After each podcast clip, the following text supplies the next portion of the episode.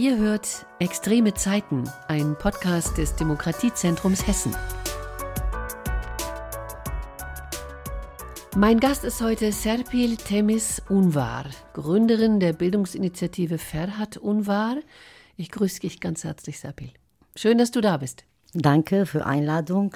Das mache ich ja auch gerne, ne? dass Super. ich auch viele erreichen kann und darf. Genau, darüber ja. reden wir jetzt auch. Genau. Ähm, du bist in der Türkei geboren. Nach einem Zwischenstopp in Frankreich bist du mit 20 Jahren dann nach Deutschland gekommen. Du hast ehrenamtlich bei einer kurdischen Zeitung gearbeitet, habe ich gelesen. Und dann hast du vier Kinder zur Welt gebracht. Deinen ältesten Sohn Ferhat hast du am 19. Februar 2020 verloren beim rassistischen Terroranschlag von Hanau. Ferhat ist eines der neun Opfer. Er wurde 23 Jahre alt, war gelernter Heizungsinstallateur und gebürtiger Hanauer, der lebte im Stadtteil Kesselbach. Serpil, du hast nach diesem heftigen Verlust, nach diesem entsetzlichen Verlust, trotz, trotz Trauer und Wut, nach der wahrscheinlich immer wiederkehrenden Frage, warum? Warum ist das passiert?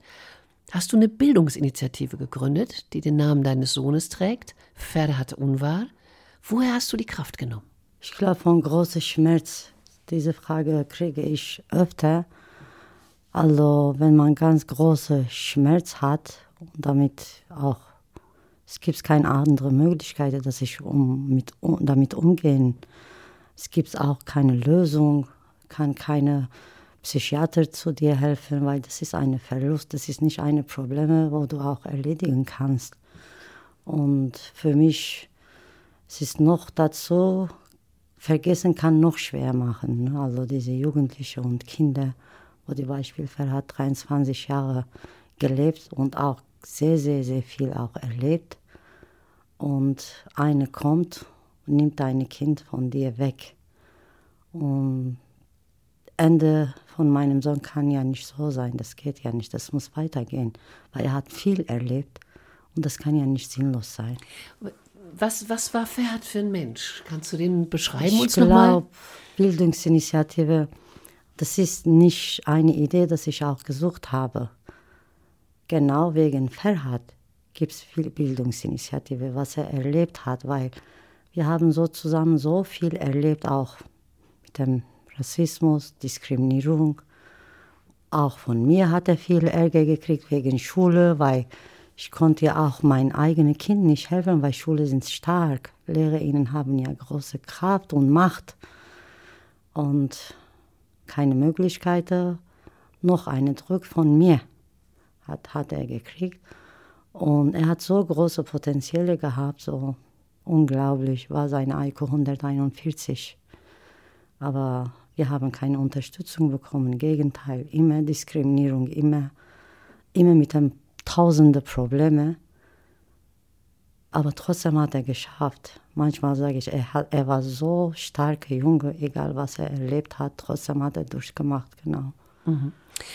Deine Familie, die unterstützt dich bei dieser Initiative, aber auch Freunde und Freundinnen von ja, Ferhat. Ja. Was, macht, was machen die konkret? Wie unterstützen die dich? Ich kann so erzählen, äh, ganz am Anfang, wo ich mit dem, diese Idee war, ich habe nach 19.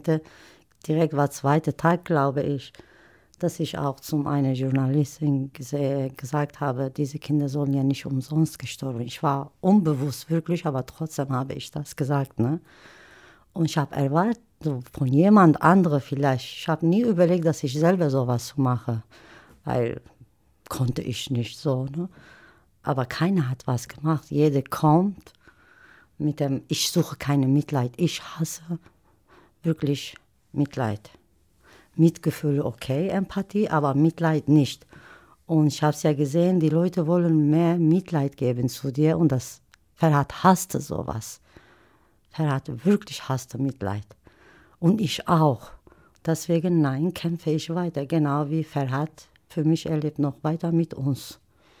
Was war die Frage? Die Frage war die, deine Familie unterstützt ja, dich, Familie. die Freunde und Freundinnen von Ferhat ja, genau. unterstützen ihn, äh, unterstützen dich. Äh, die Frage war ich, die, also wie, wie, wie, wie, machen die das? Wie machen die das? Ganz am Anfang, als ich auch Öffentlichkeit auch gesagt habe, wir ha ich habe, wir haben Bildungsinitiative gegründet. Damals haben wir nur eine halbe Webseite gehabt, nur, nur das. Und nach einer Woche, ich habe eine Nachricht von Instagram gekriegt, Ferhat Freundkreise haben geschrieben, Mama, wir wollen dich besuchen. Die sind zu mir gekommen, einiges, und die haben selber 125 Euro gesammelt und haben gesagt, wir wollen mitmachen. Klasse. Genau.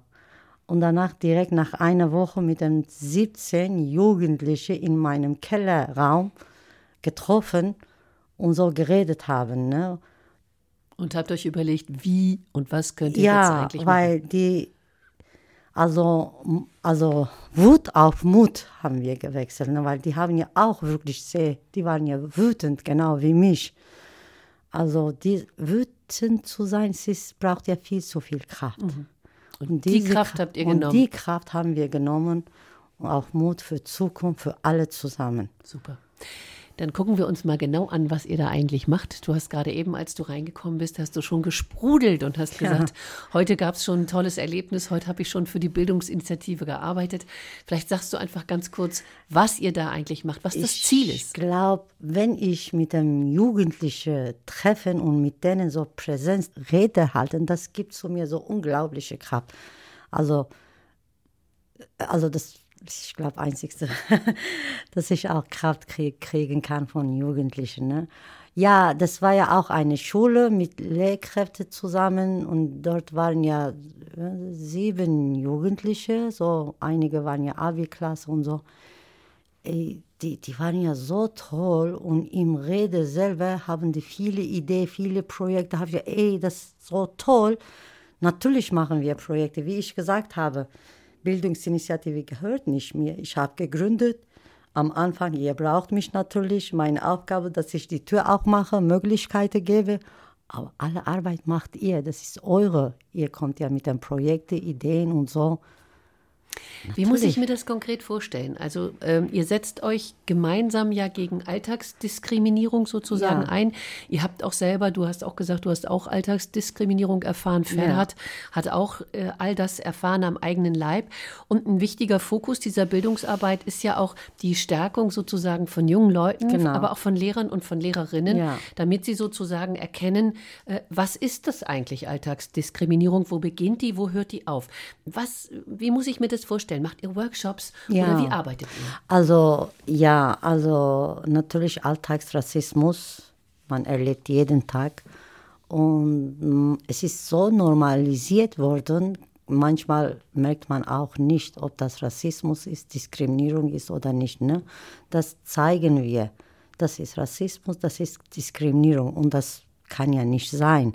Wir empowern, wir sensibilisieren, wir bringen Empathie bei und natürlich äh, wie von Anfang an, äh, wo die ganz viele andere, sage ich mal, äh, Personen, wo die auch Gesellschaft kennt, haben die auch zu mir gefragt, okay, dann welche Positionen kriege ich?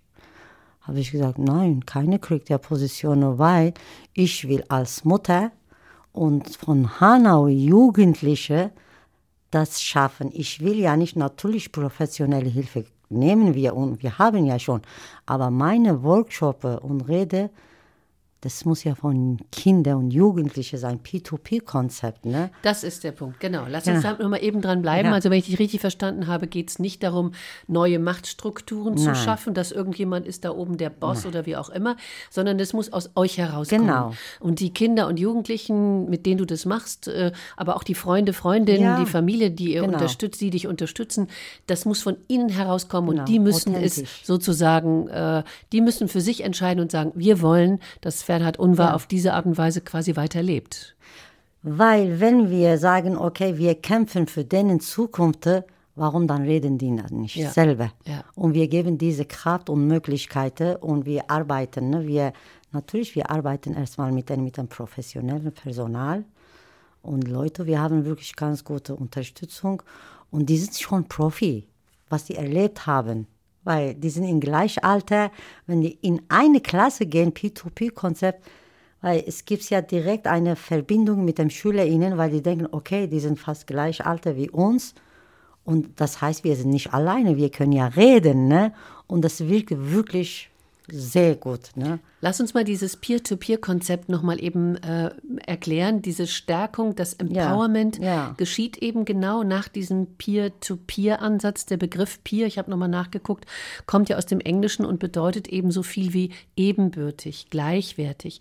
Was genau macht ihr mit diesem Ansatz? Vielleicht kannst du nochmal ein Beispiel nennen. Also von Jugendliche zu Jugendliche Empowerment und mhm. Sensibilisierung und dass die die erzählen auch einiges aus seinen eigenen Erfahrungen. Beispiel, ich habe das auch erlebt, Rassismus und Diskriminierung. Und das, das müsst ihr auch nicht tragen. Wir sind hier, ihr könnt ja reden, ihr seid ja nicht alleine. Und das ist so toll, weil wir kriegen so viele Nachrichten danach. Also nach jedem Workshop fast kriegen wir auch entweder per Instagram oder in unserer Webseite, dass die auch Jugendliche und Kinder so positive Richtung auch gewirkt hat und äh, empowert und sensibilisiert. Wie lange dauert denn nur ein Workshop eigentlich? Ungefähr dreieinhalb Stunden dauert okay. das. Mhm. Äh, und ihr werdet angefragt. Die Schulen ja, sagen, kommt ja, bitte zu uns, genau. erzählt uns was äh, über eure Bildungsinitiative. Es gibt zwei Konzepte. Gerne. Erzähl uns die. Äh, ja, Anti-Dis, Antidiskriminierung, mhm. das eigentlich Empowerment auch ist da drin. Ne? Fast Empowerment und Antidiskriminierung. Äh, und 19. Äh, Februar natürlich. Dort erzählen die auch neun Jugendliche um was ist schiefgelaufen, warum ist es gelaufen, was musste sein, diese Richtung. Und zwei Konzepte haben wir und deutschlandweit kriegen wir auch äh, Anfragen. Anfragen. Das ist, äh, oh, also wir haben auch keine potenzielle manchmal. Wir müssen ja viele ablehnen leider. Aber diese Antwort gebe ich, weil ich habe eure Dings, gebe ich auch danach später. Das, was ist Ziel von uns ne? Ja. in Bildungsinitiative? Ja. Es gibt so viele Nachfragen und nicht nur zum Schule geben wir Workshop, auch Stellen, also Organisationen, manchmal Lehrkräfte. Äh, Beispiel letzte Wochenende, die wir, unsere Jugendlichen waren ja auch in NRW, genau welche Stadt weiß ich nicht, aber mit dem IG Metall zusammen zwei Tage lang, genau.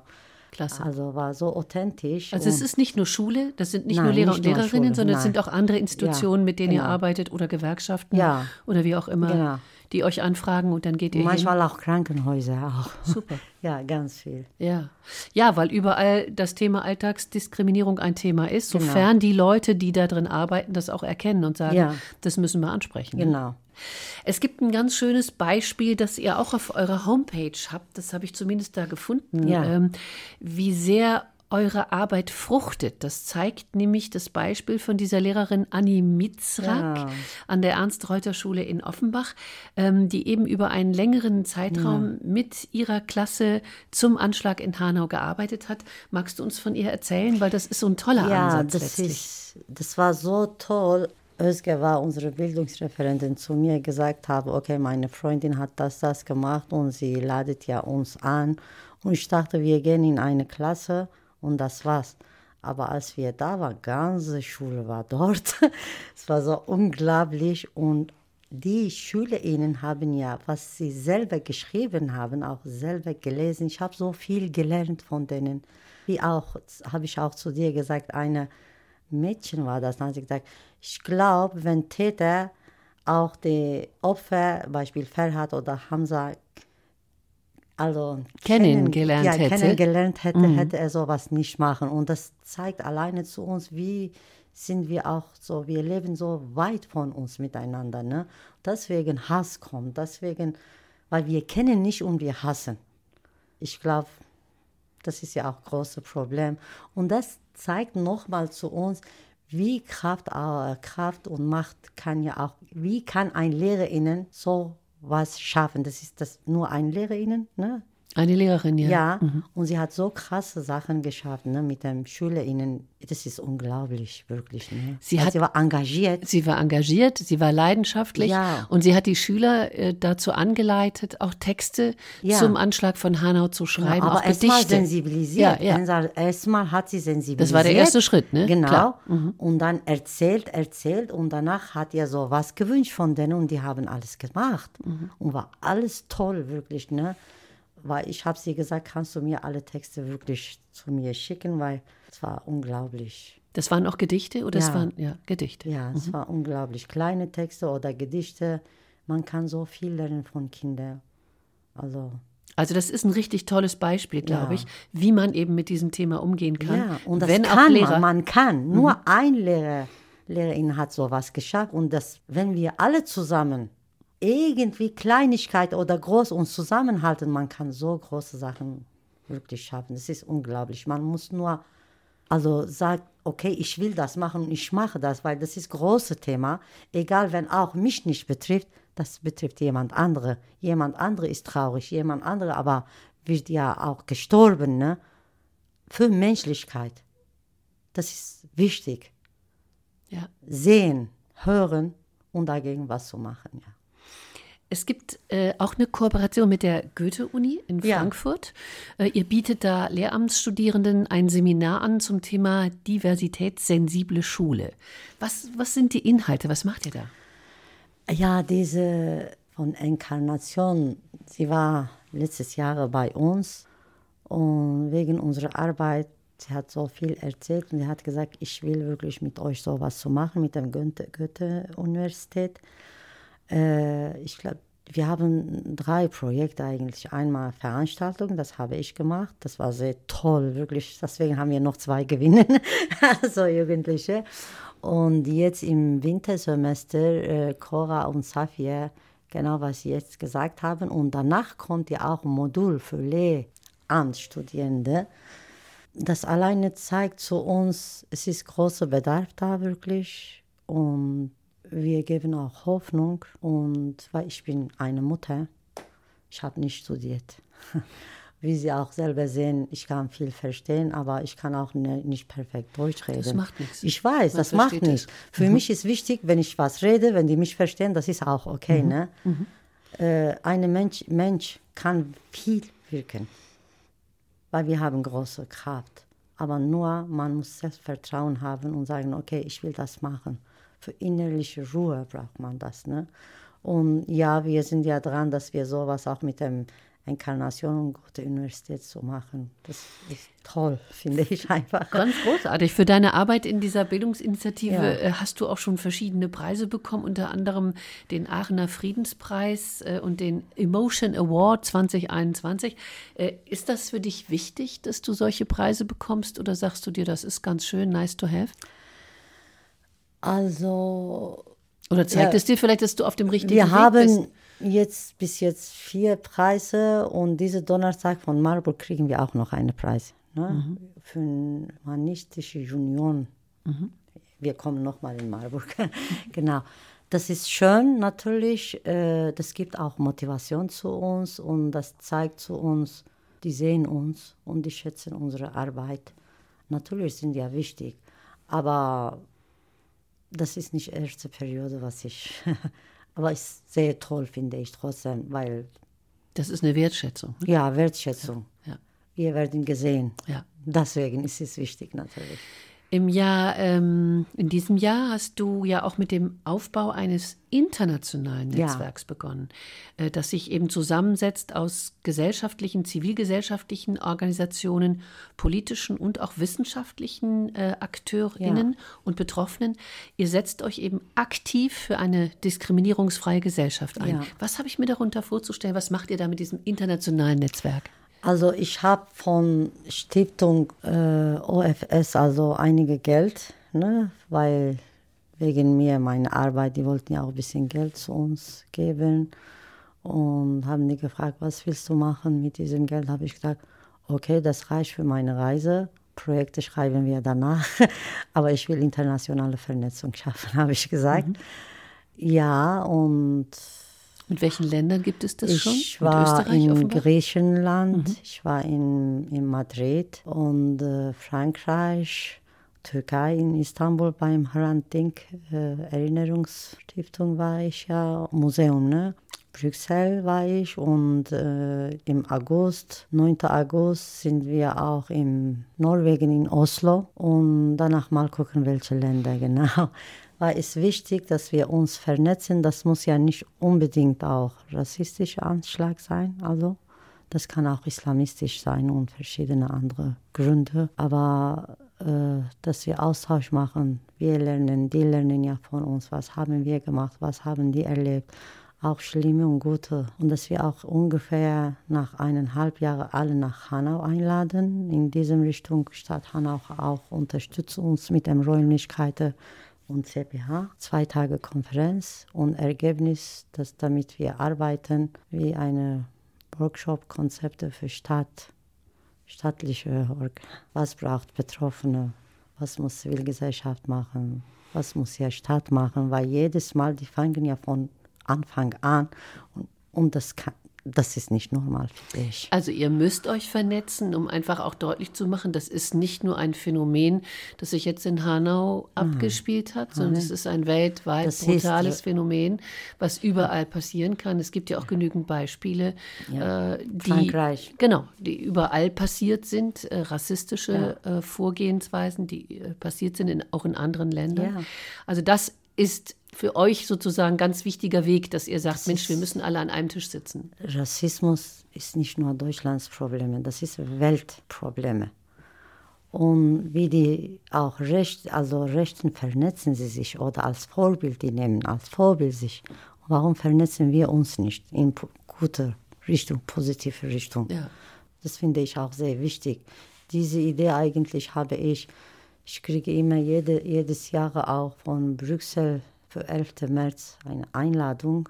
Und äh, von Deutschland, eigentlich vor zwei Jahren, haben die uns eingeladen. Einzigste Organisation, das ist ja Bildungsinitiative.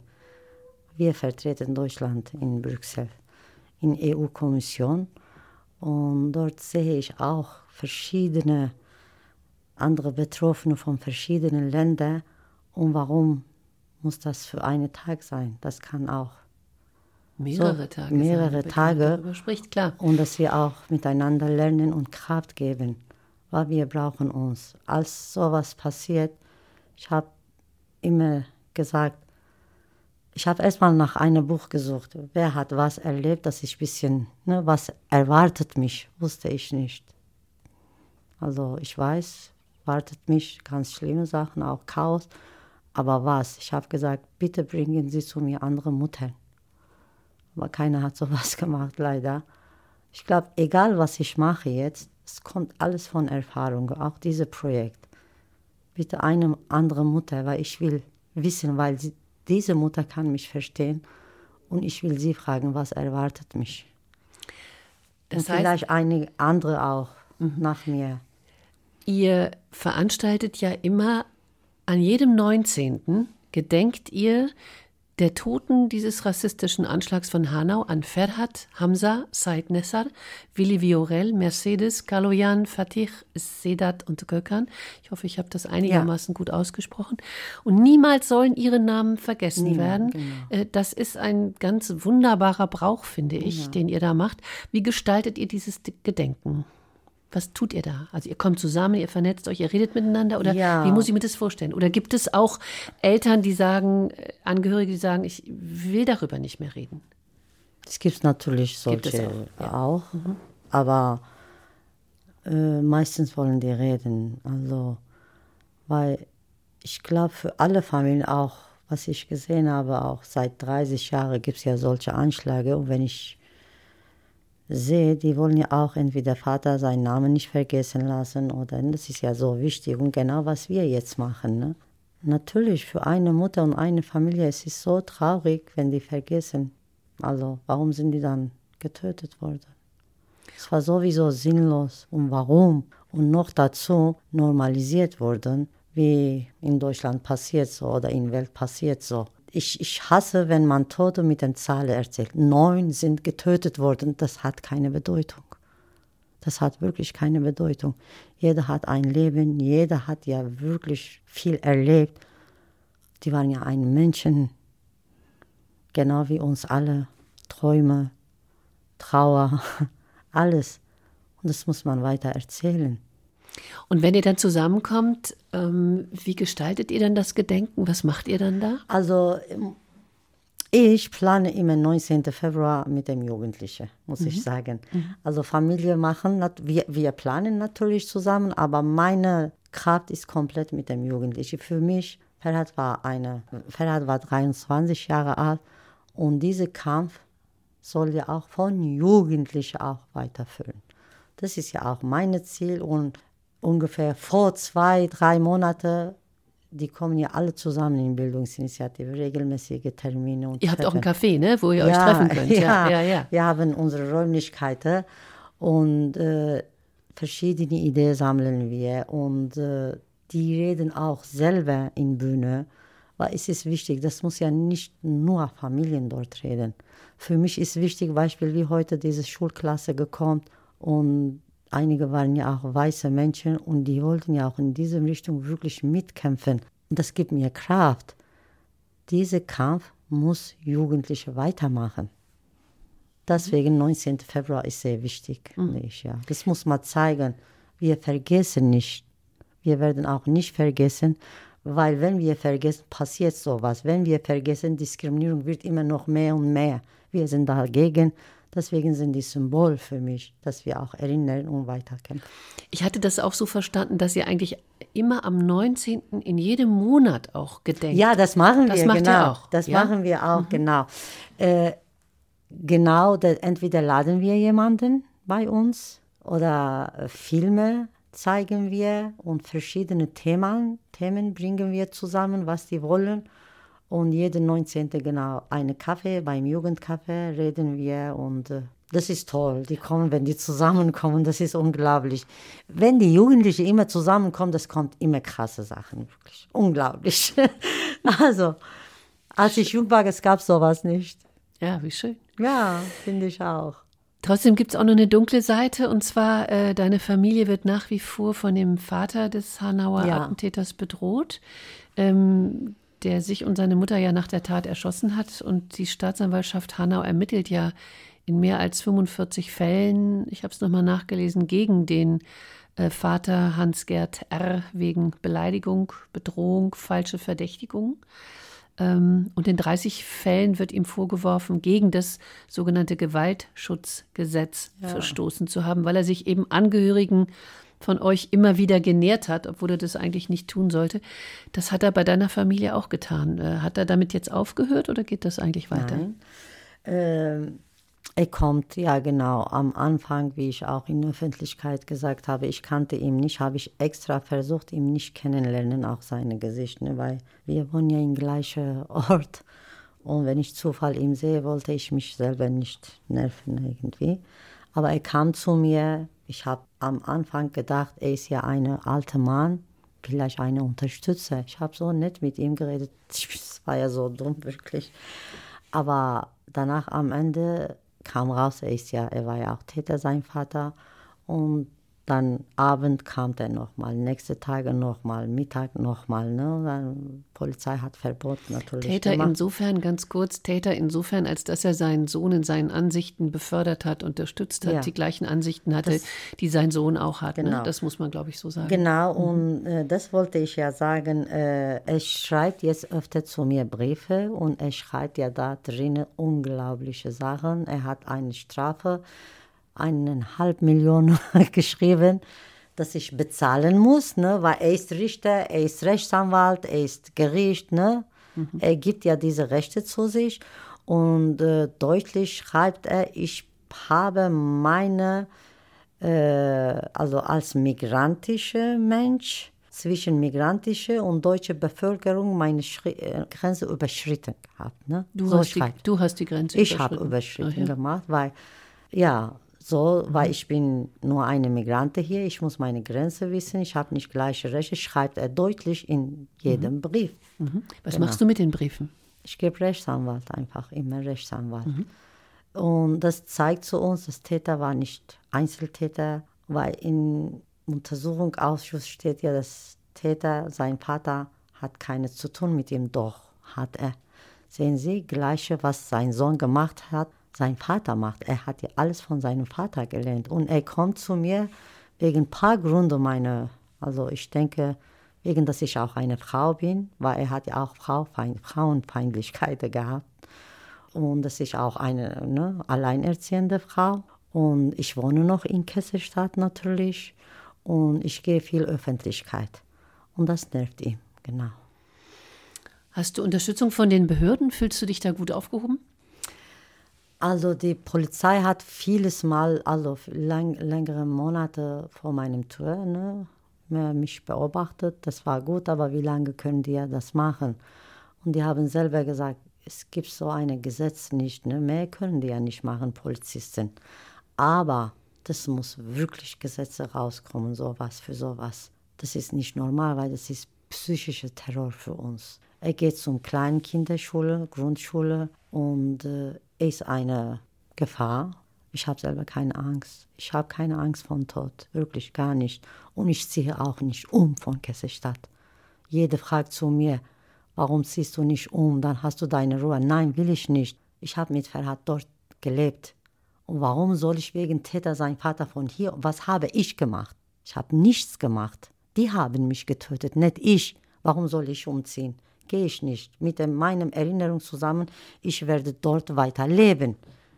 Serpil, deine Wut und deine Trauer, die hast du umgewandelt in diese wirklich enorme Kraft, so nehme ich dich jetzt auch wahr, als eine sehr starke Frau, die kämpft im Namen sozusagen ihres Sohnes und die ganz deutlich sagt, ich muss eine Bildungsinitiative gründen. Das hast du getan. Ja. Diese Bildungsinitiative treibt Wurzeln ja. sozusagen überall, ist verzweigt, vernetzt. Du vernetzt dich mit anderen, du hast neue Ideen. Ja. Du hast einen tollen Ansatz gewählt oder ihr vielmehr diesen Peer-to-Peer-Ansatz, so dass Jugendliche Jugendlichen davon erzählen, was ist Rassismus, was ist Altersdiskriminierung, um Sensibilitäten zu schaffen, um Aufmerksamkeit zu schaffen, um zu sagen, guck da eigentlich hin. Ähm, wenn du jetzt einen Wunsch frei hättest, oder einen Traum träumst, was ist deine Vision? Was ist, was ist das, was du dir wünschst für die nächsten paar Jahre, sage ich mal, oder nicht so einen ganz großen Wunsch zu sagen für die Welt oder wie auch immer. Aber was ist so dein Wunsch, den du verbindest mit dieser Bildungsinitiative? Ja, das habe ich natürlich, dass wir uns mit den so vielen anderen Organisationen und Ländern auch vernetzen. Es ist so wichtig, dass wir uns zusammenhalten, weil ich bin immer dafür, dass wir uns zusammenhalten in positive Richtung, nicht nur Migranten, Gesellschaft, sage ich, weil ich habe größte Unterstützung von weißer Gesellschaft gekriegt. Deswegen sind die für mich auch sehr wichtig, weil wir leben in Deutschland, wir müssen zusammen kämpfen. Das ist sehr wichtig für mich. Und zweitens natürlich, ich sehe, als ich Bildungsinitiative neu gegründet habe, diese Frage habe ich auch von Journalistin gekriegt. Nach fünf Jahren sehe ich Bildungsinitiative in Berlin, NRW, Stuttgart und sowas. Das sehe ich.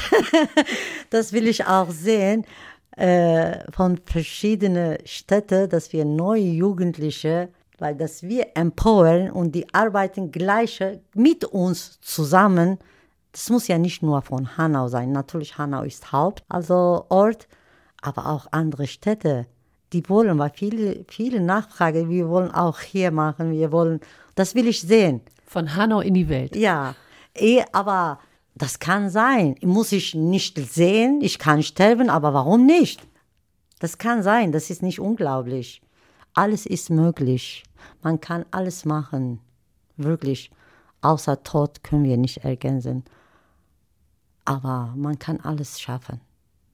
Den Eindruck machst du. Serpil Unvar, die Gründerin der Bildungsinitiative Ferhat Unvar, heute zu Gast bei Extreme Zeiten. Serpil, ich danke dir ganz herzlich, dass du hier gewesen bist und dass du uns die Möglichkeit gegeben hast, ähm, daran teilzuhaben, an deinen Gedanken, an deinen Gefühlen. Du hast auch viel von deinen Gefühlen gesprochen.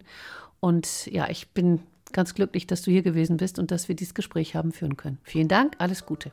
Ja, danke schön, wirklich. Das war Extreme Zeiten, ein Podcast des Hessischen Demokratiezentrums. Produktion und Redaktion Nora Zado, Moderation Angela Fitsch. Du hast Fragen oder Anregungen? Dann schreibe uns. Podcast at beratungsnetzwerk-hessen.de. Das Demokratiezentrum Hessen wird mit Mitteln des Bundesprogramms Demokratie leben und des Landesprogramms Hessen aktiv für Demokratie und gegen Extremismus gefördert.